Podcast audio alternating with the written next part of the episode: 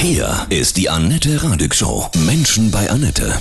Ich freue mich sehr. Heute mein Gast, Alpa Turfan. Guten Morgen, Alpa, grüße dich. Guten Morgen. Schön hier zu sein. Du bist Filmkritiker und Kino-Kult-YouTuber, kann man sagen, ja, vom Kanal Cinema Strikes Back.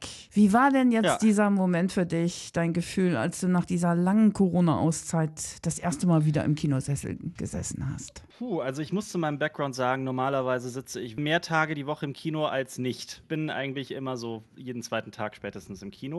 Also ich, hatte wirklich monatelang war ich einfach völlig ausgehungert nach der Kinosituation. Und als ich dann zum ersten Mal wieder im Kino saß, und es war auch noch ähm, dann zufällig äh, Godzilla vs. Kong, also so ein riesen Blockbuster für wirklich in, ähm, im größten Kinosaal äh, Deutschlands, glaube ich sogar. Ähm, und das war schon ein absolutes Erlebnis. Und ich weiß auch ganz genau, warum ich das so vermisst habe. Und das war schon wirklich, wirklich geil. Hast du dir jetzt gleich mal ein Popcorn geholt oder? Nee, Nee? Äh, da bin ich so ein bisschen snobby vielleicht, aber ich esse nicht so gern im Kino. Das mache ich irgendwie nicht so gern. Also ich sitze durch meine Arbeit öfter im Kino und das kann halt sehr gut sein, dass ich dann mal so einen total abgefahrenen Horrorfilm morgens um 10 mit dem ersten Kaffee gucke. also das ist, äh, das Ja. ist wirklich, das passiert relativ häufig. Ähm, und da habe ich so morgens um 10 habe ich dann selten Lust irgendwie auf eine Nee. Tüte Popcorn. Das ist klar. Wenn du im Kino sitzt und neben dir sitzen so welche, die dann blöde Kommentare machen, rumkichern, wirst du dann auch richtig so, sagst du, ich das Ruhe jetzt hier, ich will das in Ruhe gucken. Ja, schon. Also ich bin jetzt, ich bin jetzt kein, kein Ordnungsnazi oder sowas. Ähm, also ich werde dann nicht, weil jemand irgendwie laut atmet oder irgendwie so ein bisschen äh, hin und her gesprochen wird, dann bin ich niemand, der aufsteht und herumschreit. Aber ich, ich kenne das. Ich weiß natürlich, was gemeint ist, wenn man in einem Saal sitzt und da ist eine Gruppe von Halbstarken, die wirklich den ganzen Film übersprechen. Da ist es tatsächlich in der Nervig. Vergangenheit auch schon vorgekommen, dass ich da gesagt habe, Leute, lasst das bitte. Solange kein Kino. Aus deiner Sicht, wir sind so ein bisschen lost, ja. Welche Filme müssen wir denn jetzt gucken? aktuell in, den, in den Kinos. Ähm, also wirklich der eine Film, der mich völlig umgehauen hat, ist auch der Film, der den ähm, Oscar für den besten ausländischen Film erhalten hat, nämlich Der Rausch Ja. äh, von unseren Nachbarn aus Dänemark. Den fand ich überragend, muss aber auch dazu sagen, also wenn man wirklich so richtig Bock auf Kino-Feeling hat und äh, einfach mal wieder einen großen Blockbuster auf einer riesigen Leinwand sehen möchte, dann ist Godzilla vs. Kong beispielsweise sicher nicht verkehrt. Da ist zwar, da gibt's, das muss man, den Film muss man so ein bisschen aufteilen in den Teil äh, mit den Menschen und den Teil mit den Monstern. So den Teil mit den Menschen, den schieben wir mal einfach beiseite und reden nicht darüber. Aber so die Szenen mit den Monstern, das ist schon wirklich äh, sehenswert. Ich habe den Rausch auch gesehen und ich bin wirklich total begeistert. Das ist auch so ein richtiger Männerfilm, ne? So Männer in einer Krise, ne? Und Ja. junge Menschen, die gerade Abi machen. Also das ist wirklich so ein feinfühliger, toller Film. Es Ja. geht um Alkohol, ja. Wie Ja. viel gut ist und ob es überhaupt gut ist, irre. Was mich daran so fasziniert, ist, man denkt, man schiebt den so direkt in eine Schublade. Also es geht ja um vier Lehrer, also vier Männer in der Midlife-Crisis, die beschließen, jeden Tag ein bisschen Alkohol zu trinken, um den Pegel zu halten, weil die Idee dahinter ist, dass es sie mutiger und glücklicher macht. So, und jetzt schiebt man den Film, wenn man das hört, direkt in so eine Schublade und denkt, ja, klar, ist doch klar, was passiert und worauf das hina hinausläuft. Es wird wieder so ein, so ein moralisierendes Stück über Alkoholismus und wie gefährlich das Ganze ist. Das ist der Film aber nicht. Der äh, versucht wirklich das gesamte Spektrum dieser, dieser Volksdroge irgendwie abzubilden.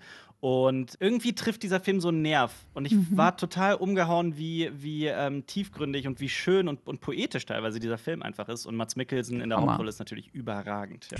Alpa, ich höre schon, du brennst für Kino wirklich leidenschaftlich. Warum ist Kino so wichtig für unsere Seele? Also ich glaube, nichts ersetzt das Kinofeeling. Ich kriege das in letzter Zeit immer öfter mit, dass Menschen gegen das Kino stänkern und sagen, warum soll ich mich in den Saal setzen und mir das alles antun. Ähm, für mich ist das ein völlig einzigartiges Medium, das man auch nicht zu Hause, auch nicht mit einem Beamer oder ähnlichem irgendwie ersetzen kann. Für mich ist es dieser Event-Charakter, dass man rausgeht, sich mit, wirklich mit anderen Menschen in den Saal setzt und wirklich so groß wie nur möglich einen Film sieht und alles drumherum ist schwarz also dunkel, keine Ablenkung. Für mich hat das was ganz, ganz Magisches und Einzigartiges. Und ich kenne wirklich keine andere Kunstform, die das in irgendeiner Form ersetzen kann. Also Absolut. mir persönlich hat das Kino einfach seit meiner frühesten Kindheit wirklich sehr, sehr viel gegeben. Das war der beste Film, den du je gesehen hast. Ich weiß, dass du da eine Frage stellst, über die wir jetzt stundenlang Ja. und auch auf unserem YouTube-Kanal stundenlang sprechen. Oh, das ist wirklich, wirklich schwierig. Ich sage immer nur, in den letzten Jahren haben mich nur wenige Filme so umgehauen, also wirklich komplett aus den Socken gehauen, wie Blade Runner 2049. Das habe ich nicht erwartet, weil der erste Teil, also Blade Runner, das, das Original aus den 80ern, ist einer meiner persönlichen ewigen Lieblingsfilme. Und als es dann hieß, dass dazu ein Sequel, wirklich ein Nachfolger gemacht werden soll, war, habe ich den gleich auch in eine Schublade schon mal gesagt, das kann ja nur Quatsch werden. Mhm. Ja, Pustekuchen. Für mich ist das ein absolutes Meisterwerk. Aber wenn du mich wirklich nach dem es ist so schwer zu beantworten. Ist es, ja. Vielleicht, Vielleicht so eine Top 3 von also dir persönlich. Apocalypse Now ist auf jeden Fall ganz oben mit dabei von Francis Ford Coppola. Ein Film über den Vietnamkrieg mhm. mit Marlon Brando ist wirklich für mich ein ewiges Meisterwerk. Ich liebe, liebe, liebe den italienischen Film Cinema Paradiso. Da geht es um ein kleines Kino in einem Dorf, das geschlossen werden soll, was natürlich auch thematisch perfekt dann gerade in die aktuelle Zeit passt. Und also emotional, der Film, der mich überhaupt erst so auf, auf das Thema Filmwissenschaft äh, gebracht hat, ist eigentlich Uhrwerk Orange. Mhm. Deswegen hat der Film so, so bei mir ein wie heißt das Sprichwort, ein Stein im Brett. Ja. ähm, also ich habe eine ganz große Schwäche für, für den Film. Das ist so meine, meine Top 3, würde ich sagen. Die zwölf Geschworenen darf man nicht vergessen. Hm. Ich, oh, es gibt viele. Schwärmen, natürlich. Ist Kino in Gefahr? Machen Streaming-Dienste wie zum Beispiel Netflix und Disney Plus Kino kaputt? Das ist eine super, super schwierige Frage, die einfach viele Facetten hat. Es ist total schwer zu beantworten. Auch als die Corona-Krise begann, wurde gleich der Teufel darauf beschworen und es wurde gesagt, das Kino ist ein Auslaufmodell, das wird sterben. Dann kamen bereits die ersten Öffnungen in Ostasien und da waren die Zahlen durchweg positiv und die Menschen sind in die Kinos geströmt und es wurden Rekorde gebrochen mhm. und trotz Einschränkungen. Dann dasselbe in den USA und gerade aktuell passiert so ein bisschen dasselbe auch bei uns in Deutschland. Also ich kriege tatsächlich aktuell, wenn ich ähm, privat einen Kinofilm gucken will, ich muss mich wirklich sputen. Ich kriege keine Karten mehr. Und ich glaube einfach, dass wir derzeit nichts haben, auch nicht Streaming, was wirklich so dieses, dieses, dieses Kino-Feeling ersetzt. Mhm. Ich glaube, das ist nicht möglich. Ähm, aber dass sich das Kino verändert, dass sich die Filme verändern, dass sich die Art der Kinos verändern, dass sich die Preise verändern, dass sich die Zuschauer und Zuschauerinnen, die in den Sälen sitzen, dass die sich auch verändern, das ist, glaube ich, einfach, das liegt in der Natur der Sache. Also, dass sich das Kino verändert, glaube ich schon. Dass es ausstirbt, ich bin fest davon überzeugt, dass das nicht passieren wird. Wie bist du denn überhaupt, Alba, zum Filmfreak geworden? Hast du als kleiner Junge auch schon so Fernsehen gesuchtet, so einen Film nach dem anderen? Ja, kann man so sagen. Also Punkt. ja, du Mama mal gesagt, also, ja, ja, jetzt Alpa, komm mal her. Also du kannst jetzt nicht noch einen Film. Ja, tatsächlich. Wenn ich an meine Kindheit zurückdenke, dann denke ich, also natürlich an, an viele schöne Erinnerungen, an, an Fußballspielen draußen und sowas, aber mhm. der größte Teil ist wirklich unser VHS-Regal, also mit den ganzen VHS-Kassetten. ja. Und da gibt es äh, diverse Kassetten, die habe ich, besitze ich immer noch, mit denen verbinde ich auch ganz, ganz viel. Die habe ich wirklich ungelogen 50 Mal gesehen. Da sind auch ganz wirre Filme dabei, wie zum Beispiel Ghostbusters 2. ja, Den habe ich in meinem Leben viel zu oft gesehen.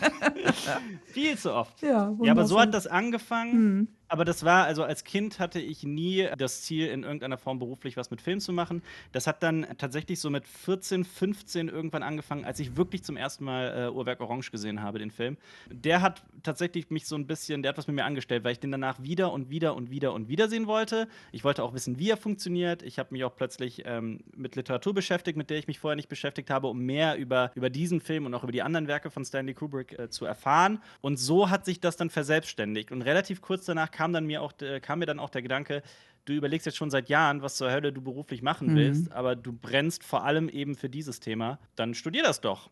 Ja, du hast so in, studiert. Du hast in Wien studiert, ja, Film- und Medienwissenschaft. Wie wird das gelehrt? Das unterscheidet sich natürlich von Studiengang zu Studiengang und es war auch keine Filmschule, wo man wirklich das Filme machen lernt. Das war ein geisteswissenschaftliches Studium. Mhm. Ähm, man lernt sowas wie Film- und Fernsehanalyse, man lernt, wie Filme aufgebaut sind, äh, wie Dramaturgie funktioniert, wie ähm, ich muss aber auch dazu sagen, ich hatte auch, äh, also es war eigentlich Theater, Film- und Medienwissenschaften, also mhm. also Theater.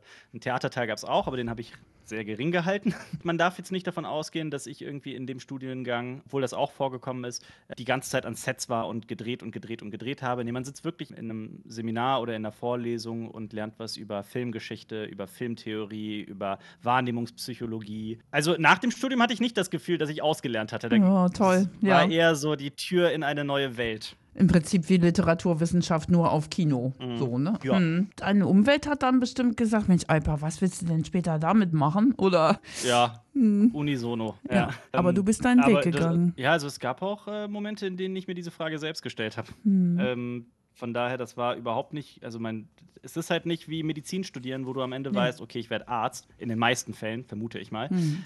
Ich habe mit einem Praktikum angefangen und bin dann in der Firma, in der ich das Praktikum gemacht habe, hängen geblieben und bin dann irgendwann vor die Kamera geraten und seitdem bin ich da und will es nicht missen.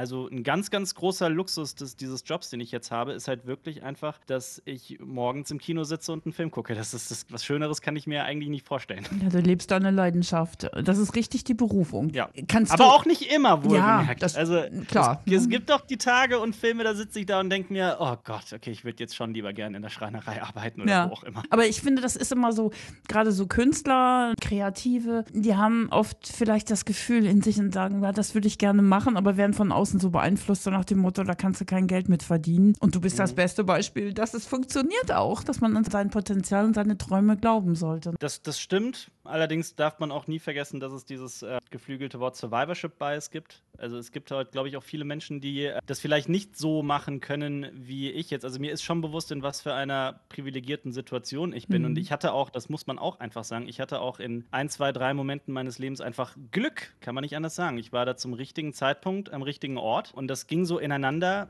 Nichtsdestotrotz stimme ich dir auch vollkommen zu. Es ist schon angenehmer, wenn man Tag für Tag etwas macht, womit man zumindest Mhm. so ein bisschen Leidenschaft verfolgt oder ein Interesse daran hat, dass es auch gut wird, was man am Ende des Tages macht. Also ich habe tatsächlich so Ferienjobmäßig auch auf Baustellen gearbeitet und mal einen ganzen Tag lang nur Sand geschaufelt Mhm. und das war dann schon auch wieder eine ganz andere, ganz andere Kiste.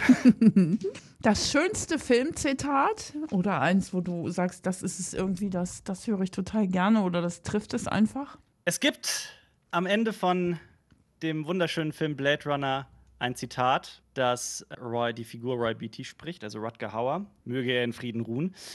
Das ist ein ganz, ganz bekanntes Zitat aus der Kinogeschichte. Kurze Erklärung dazu, da geht es darum, dass, also in dem Film gibt es sogenannte Replikanten, das sind im Prinzip Androiden, also Roboter, die genau aussehen wie Menschen, die ähm, Sklavenarbeit verrichten auf fremden Planeten, wirklich in fernen Kolonien.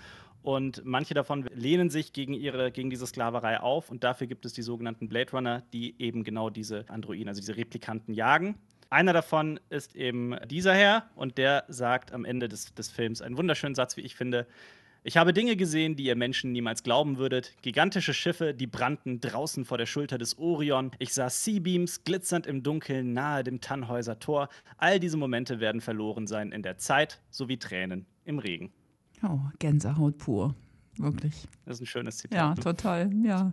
Und, aber das darf ich noch einen Satz dazu Na klar. sagen, was für mich auch Kino ganz, ganz besonders macht. Und ich finde, dass die Ironie des Kinos ist, dass ganz oft die schönsten Szenen und die schönsten Geschichten nicht auf der Leinwand erzählt werden, sondern dass die Leinwand das quasi in die Fantasie des, des Zuschauers und der Zuschauerin transportiert. Wenn Mhm. diese Figur hier von Seabeams und vom Tannhäuser Tor und der Schulter des Orion spricht, das sieht man im Film nicht. Das muss man sich als Zuschauer quasi, aber es, es, es weckt diese Bilder. Das ist so eine Stärke des Kinos, das nur wenige andere Medien irgendwie auch schaffen. Absolut. Ja, Musik noch, ne? Natürlich. Ach, Alpa, ja, wer immer gut informiert sein will, eure Kinokritiken, euer Kanal ist der Hammer, ja. Dankeschön. Cinema Danke. Strikes Back. Ich, übrigens, ich äh, freue mich auch sehr darüber, dass ich hier mit dir reden darf, denn ich höre euch tatsächlich. Also, das Oh. ist nicht mal irgendwie geschleimt oder so. Hm. Ähm, vor allem, wenn ich im Auto sitze, dann läuft euer Sender auch gerne mal. ist ein cooler Rocker auch noch, meine Güte. Das Ja. tatsächlich auch. Alpa, von Herzen alles Gute, ja, und weiterhin so viel Spaß, Freude und Leidenschaft für das Kino. Dankeschön. Das niemals sterben Danke. Darf, ne?